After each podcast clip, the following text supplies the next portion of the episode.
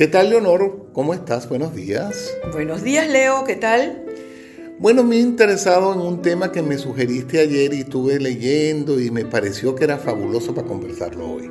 Ya sé por dónde vienes. Sí, por lo que hablamos ayer. Vamos a, conversar un poquito sobre estos pueblos que tienen relación con la hechicería, con algo de brujería, etcétera, en España. Y yo sé que eso es un tema que a ti te, llama muchísimo la atención, como lo dijiste ayer.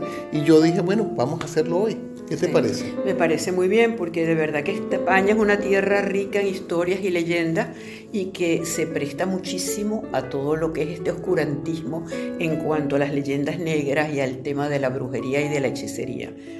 Efectivamente, pero fíjate qué cosa tan curiosa, Leo.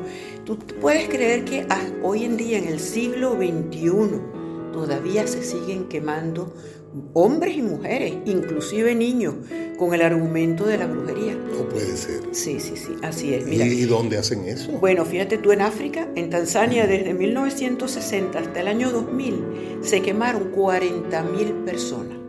O sea, esto realmente es una cosa que, tú dices no puede ser que sigan sucediendo este tipo de cosas. Y aún aquí en Europa. Aún aquí en Europa y en África, en el sudeste asiático y en América Latina.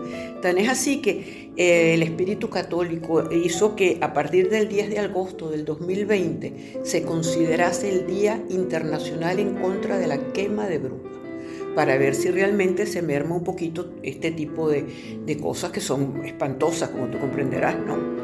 Así que yo creo que ahí hay un tema bastante... Bueno, tú también traes algo de los pueblos de España, ¿no? Sí, pero quiero que tú me digas primero los, algunos de los tuyos, porque yo lo que traigo es uno que ah, investigué. no, bueno, no, no, bueno, mira, yo te voy a decir una cosa, te voy a decir, como bien dicen en Galicia de las meigas, ¿no? De las meigas te dicen, yo no creo en meigas, más a verlas, haylas.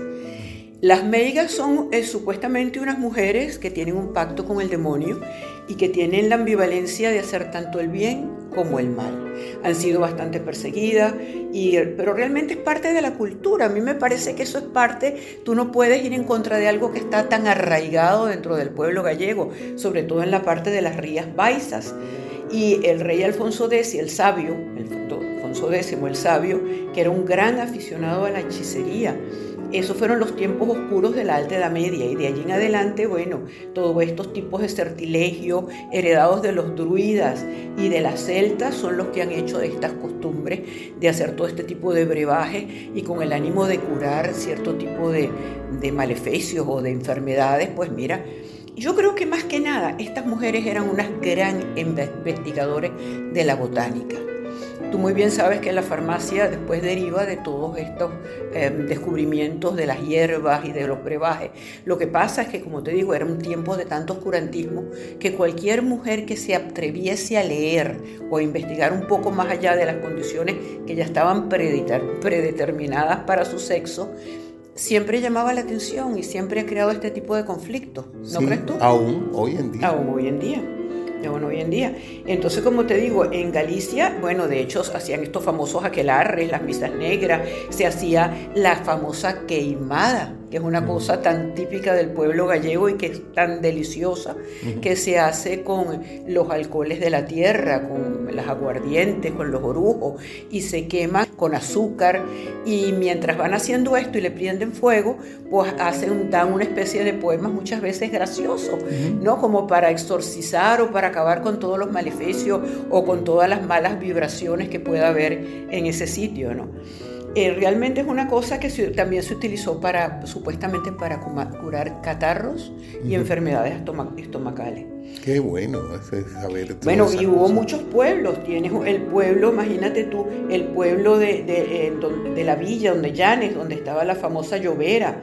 Luego está en Trasmos, donde se, se, elige la bruja del año. Es un sitio de encuentro de brujas de todas partes de España que van allí a celebrar la bruja del año. Y en una feria y venden todo tipo de, cosas para todos los, los enseres que ellos necesitan, ¿no?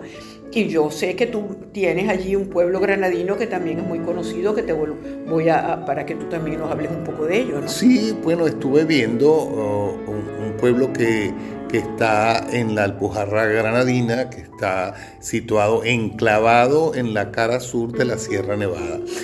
ahí está ese maravilloso pueblo de hechicería, entre comillas, que se llama el Soportújar.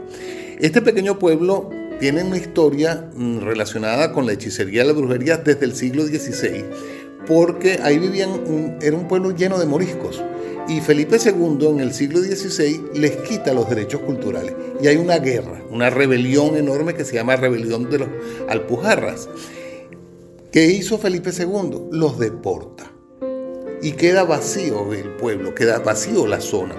Entonces hubo una cantidad de inmigrantes precisamente de lo que tú estás hablando, del norte, de la, cantidad de, inmigrantes gallegos, y empezaron a llenar el pueblo de, de sus de sus características, pues, de sus fiestas paganas, de la magia negra, de los aquelarres, y, de alguna manera el pueblo empieza a tener una tradición de hechicería, de brujería, etcétera, donde en, algunas dicen que en las noches, cuando es muy oscuro, pueden ver hasta las brujas volando, pero son, son, son dichos populares. Hoy en día este pueblo vive desde el punto de vista turístico de la brujería. Claro, puedes creer eso? Un negocio, un negocio. y tienen un de todo para mostrar, inclusive tienen un centro de interpretación de la brujería allí mismo. Imagínate, una especie de museo. Una especie de museo. Y la cantidad de cosas que tienen, eh, de, de, de, monumentos que han hecho, porque a ellos se supone que tienen una tradición de la bruja babayaga rusa. Ah, la famosa babayaga, claro. Entonces tienen la fuente del dragón, tiene la era de los aquelarres, tienen la cueva del ojo de la bruja, que es la bruja babayaga, el puente encantado y una callecita que no mide más de un metro, que es la calle más estrecha del mundo, que decía que si tú te pasabas más del tiempo establecido dentro de ellos, te podía pasar algo. Pero son, son cosas que atraen a la gente, la gente le encanta ir a eso. Bueno, mira, yo te voy a decir, hablando, siguiendo con Galicia, también está lo que llamaban la Santa Compaña, que la Santa Compaña son las almas del purgatorio que salen del 24, la noche del 24 al 25 de junio, la famosa noche de San Juan, salen de las tumbas y se dedican a recorrer eh, la ciudad en una especie de peregrinación donde van todas vestidas de negro con unas eh, capuchas y supuestamente son almas, no son seres vivos, ¿no? Y transportan con ellos un caldero de agua bendita y una antorcha. Y cantan, hacen una serie de cantos y de todo tipo de, de sortilegio. Y el gran terror de la gente, que es el que las logra ver, les queda un año de vida, porque al año mueren. Entonces, ¿Y eso pero eso será cierto? Bueno, eso... es lo que se cree y lo que se dice, ¿no? Esa es una de las cre... Y otro de los pueblos que también de Castilla es Cernégula, que es, la, es el punto de encuentro de las brujas, es un famoso pueblo, igualmente está el páramo de la Mazemburgo. O sea, hay una serie de pueblos que si se buscan se encuentran con muchísima historia o muchísima tradición brujeril, vamos a decirle así, ¿no?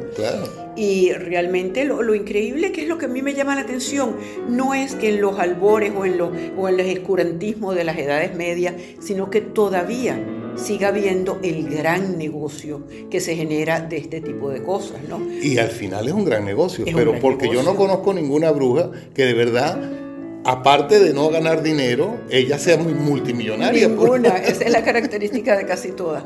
Bueno, pero lo interesante de esto es que ver cómo todas estas curiosidades atraen el turismo y todas estas curiosidades mueven esas masas de dinero, que es lo importante para también para que, oye, los pueblos florecen, la economía fluye y las cosas siguen siendo, bueno, como, como, como cada persona quisiera que fueran, ¿no? Dentro de esos pequeños pueblos. Pues muy bien, me encanta ver, no tienes, eh, eh, no tenemos un tiempo muy preciso para saber que ya estamos terminando, pero creo que sí. Entonces los invitamos a que visiten estos pueblos, que investiguen eh, y disfruten de esta especie de show. Exactamente. Oye, yo no sé si está comentándote también lo terrible de, que todavía, como te dije, en el Congo, en Tanzania, en África, este, se mataron 40 mil personas entre los años 1960 al año 2000. Y hoy en día todavía todos los niños que nacen con cualquier tipo de anomalía física o genética se consideran que vienen con una especie de rechazo o mal de ojo y se siguen sacrificando, Leo, que es lo más grave de todo esto que hemos conversado. Yo creo que eso realmente es algo que tan, bueno, me imagino que, es digno de tomar en cuenta para ver si de alguna manera se acaba con tanta injusticia en el ah, mundo. así es, esta conversación que sirva para aprender algo que nos ayude a que esto no siga sucediendo. Yo sé que es un granito de arena, pero siempre un granito de arena es justo. Construir un mundo mejor y darse cuenta que muchas veces por el argumento de la injusticia se cometen tantos crímenes. Así es. Me encantó el tema. Muchísimas gracias por tus informaciones. Gracias a ti. Hasta luego, señores.